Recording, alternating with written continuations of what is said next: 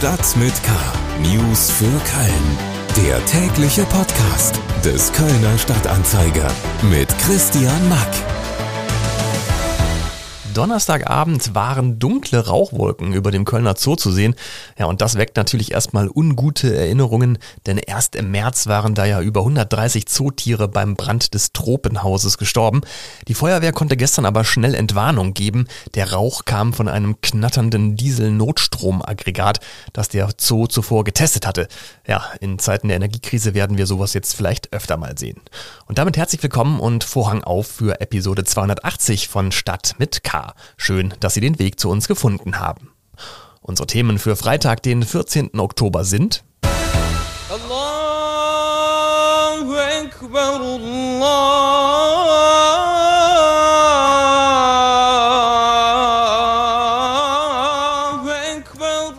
Heute war es soweit. Zum ersten Mal durfte in Köln an der Ehrenfelder Zentralmoschee ein Muezzin öffentlich zum Gebet rufen. Mehr als stolze drei Millionen Euro hat die Stadt Köln in den letzten 22 Jahren ausgegeben, damit in der Philharmonie in Ruhe geprobt und gespielt werden kann. Und? Entgegen der anfänglichen Aussage sind wir nicht gegen Kölsch angetreten, sondern äh, wir sind einfach nur eine Alternative und trinken auch sehr gerne in einer anderen Kneipe mal ein Kölsch. Die Jungs von Zappes, einem in Köln vertriebenen und auch bald hier gebrauten Pilz, waren in unserem Wirtschaftspodcast zu Gast. Hören wir auch gleich nochmal rein. Schlagzeilen. Die Unterbringung von Geflüchteten könnte sich in den kommenden Jahren für die Stadt Köln als zunehmendes Problem entwickeln. Laut Prognosen der Stadt könnte sich die Zahl der Geflüchteten in Köln bis März 2023 auf über 15.000 erhöhen. Somit müssten in Köln dann mehr Geflüchtete untergebracht werden als in den Jahren 2015 und 16, die bisher als Höhepunkte der sogenannten Flüchtlingskrise in Europa galten. Aktuell bringt die Stadt etwas mehr als 10.000 Geflüchtete unter, davon circa 4.000 aus der Ukraine. Laut Stadtverwaltung seien die bisherigen Kapazitäten damit bereits nahezu ausgeschöpft. Insgesamt 3,1 Millionen Euro musste die Stadt Köln zwischen den Jahren 1999 und 2021 dafür ausgeben, den Heinrich-Böll-Platz zu überwachen. Das hat die Verwaltung auf KSTA-Anfrage mitgeteilt. Weil der Schallschutz der Philharmoniedecke mangelhaft ist, müssen Sicherheitskräfte während Proben und Konzerte den darüber liegenden Heinrich-Böll-Platz seit Jahren abriegeln, damit Passanten mit Rollkoffern, Skateboards oder Stöckelschuhen den Konzertbetrieb nicht stören. Für das Jahr 2023 sind weitere 318.000 Euro an Überwachungskosten eingeplant. Mit einer baulichen Lösung des Problems ist frühestens ab 2028 zu rechnen, wenn die Generalsanierung von Philharmonie und Museum begonnen wird. Bei einer Messerstecherei am Donnerstagabend auf der Venloer Straße in Bickendorf ist ein 29-jähriger Kölner lebensgefährlich verletzt worden. Laut Polizei sei ein Streit unter bis zu vier Männern erst in eine Schlägerei ausgeartet, bei der dann wenig später auch ein Messer gezogen wurde.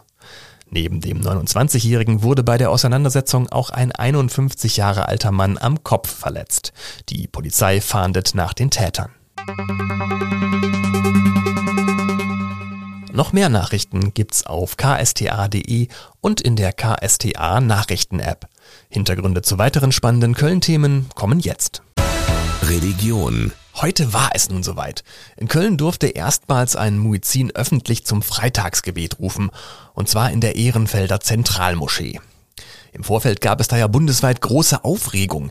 Ist der Muezzinruf nun ein Zeichen der Integration und Religionsfreiheit oder doch ein politisches Muskelspiel von Erdogan persönlich?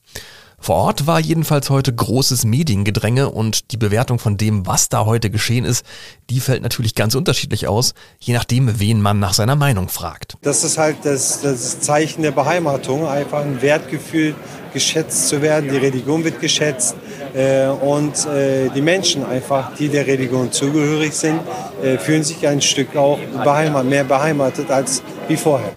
Das sagt Murat Shahin Aslan, Direktor des Moscheeforum. Ganz anderer Meinung waren da allerdings die rund 30 Demonstrierenden, die lautstark vor den Toren der Moschee auf die Situation der Frauen im Iran aufmerksam machen wollten. Hinter dem Muazzin-Ruf steckt eine politische Botschaft. Und Muazzin-Ruf hat direkt mit dem politischen Islam zu tun. Und da wir in einem, in einem Staat leben, in der Trennung zwischen Religion und Staat gilt, sollten wir darauf achten, dass wir diese Instrumente der politischen Islam nicht in der Öffentlichkeit so zeigen. Vergleichsweise viel Lärm also um einen Gebetsruf, der laut Vertrag mit der Stadt außerhalb der Moscheen nicht lauter als ein Föhn mit 60 Dezibel zu hören sein soll. Eine ältere Dame, die längere Zeit vor der Moschee gewartet hat, hat uns jedenfalls gesagt, dass sie gar nichts von dem Ruf gehört hätte. Mich würde das nicht stören. Nun wohne ich ja auch nicht direkt hier, ne?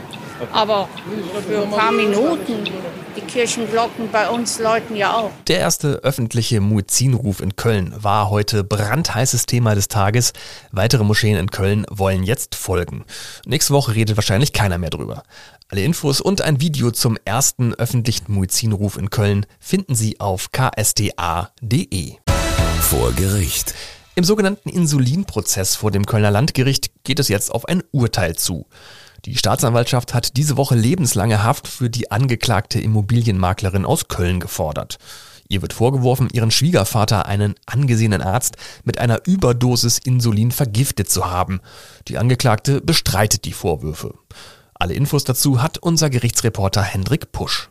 Der Staatsanwalt erklärte, dass die Angeklagte es auf die Villa des Schwiegervaters abgesehen hatte, ein Haustausch sei gewollt gewesen, was der Senior ausdrücklich abgelehnt habe. Habgier sah der Staatsanwalt allerdings als nicht sichere Motivation an, möglicherweise habe es auch Rachegelüste aufgrund erlittener Demütigungen in der Vergangenheit gegeben. Als Mordmerkmal benannte der Staatsanwalt hingegen klar die Heimtücke, eine heimliche Vergiftung sei der Prototyp dafür. Die Tat sei nahe an der Vollendung gewesen. Überführt hätte die Angeklagte vor allem ihr Google-Suchverhalten. So hatte sie etwa nach perfekter Mord durch Insulin gesucht. Der Verlauf ihres Handys wurde wiederhergestellt. Das Urteil vor dem Landgericht steht noch aus. Alle Infos rund um den Prozess finden Sie natürlich auch bei uns im Netz unter ksta.de.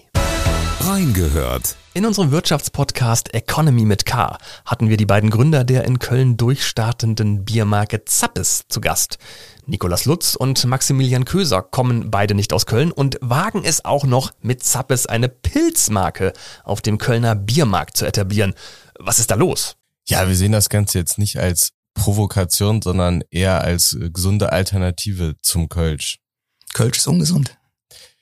Nein, Kölsch ist nicht ungesund, aber für den Endverbraucher, sage ich mal, ist es ja auch angenehm, es auswählen zu dürfen, was er denn trinken darf oder möchte, weil nicht jeder, der in Köln wohnt, ist auch in Köln aufgewachsen, haben wir festgestellt. Unter anderem wir beide. Dementsprechend haben wir uns immer gefragt, warum es vor allem in der Gastronomie eigentlich ausschließlich Kölsch gibt vom Hahn. Und da haben wir gedacht, gut, das können wir ändern. Nicht, dass wir Kölsch verdrängen wollen, sondern einfach nur eine Alternative bieten, falls jemand einfach mal ein herberes Bier trinken möchte. Man könnte ja auch ein herberes Kölsch brauen, aber egal. Die Jungs haben sich zu Anfang der Pandemie jedenfalls für einen Pilz entschieden und ihr Zappes erstmal sehr erfolgreich in die Kölner Bütchen gebracht, wo die Marke sehr gut läuft. Schritt zwei auf dem Weg zur Bierweltherrschaft war dann die Übernahme der Kneipe Tante Gertrud an der Rohnstraße, wo seitdem unter dem Namen das Zappes ihr Zappes aus dem Zapfhahn fließt.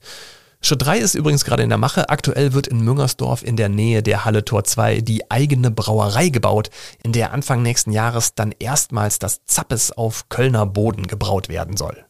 Ja, das klingt erstmal nach einer Erfolgsgeschichte, aber die beiden haben im Podcast auch gesagt, dass sie natürlich auch unter den Teuerungen auf dem Energie- und Rohstoffmarkt zu leiden haben. Man merkt schon, dass jetzt alles teurer wird und jetzt muss man halt irgendwie einen Punkt finden, um das fair weiterzugeben, weil alle Lieferanten geben uns das auch fair weiter, sagen, ja, das ist jetzt zehn Prozent teurer, 20 Prozent teurer oder mehr. Ähm, das müsst ihr hinnehmen oder ihr bekommt halt gar nichts. Und wir wollen das jetzt nicht so hart spielen, aber wir müssen auch gucken, dass wir da profitabel bleiben und dementsprechend den Preis an die Endkunden irgendwann fair weitergeben. Ja, ich entnehme dem, dass die Flasche Zappes in den nächsten Monaten tendenziell wohl eher nicht billiger werden wird. Das sind schwierige Entscheidungen und schwierige Zeiten für Jungunternehmer, übrigens auch in einer anderen Frage, nämlich wie gehe ich als Kneipenbesitzer und Gastronom mit der Winter-WM in Katar um? Wir werden die WM auch nicht zeigen. Ähm, wir haben eine Abstimmung gemacht, tatsächlich mit über 700 Leute äh, teilgenommen und knapp 90 Prozent haben sich dagegen ausgesprochen. Also auch so in der ähm, in der Gesellschaft, denke ich, wird das Turnier sehr, sehr kritisch bekommen. Und dann haben wir es gesagt, dass wir nicht zeigen. Und viele äh, haben uns geschrieben, äh, danke und cool, dass ihr das so durchzieht, auch wenn es natürlich ähm, umsatztechnisch eine schwierige Entscheidung ist wahrscheinlich.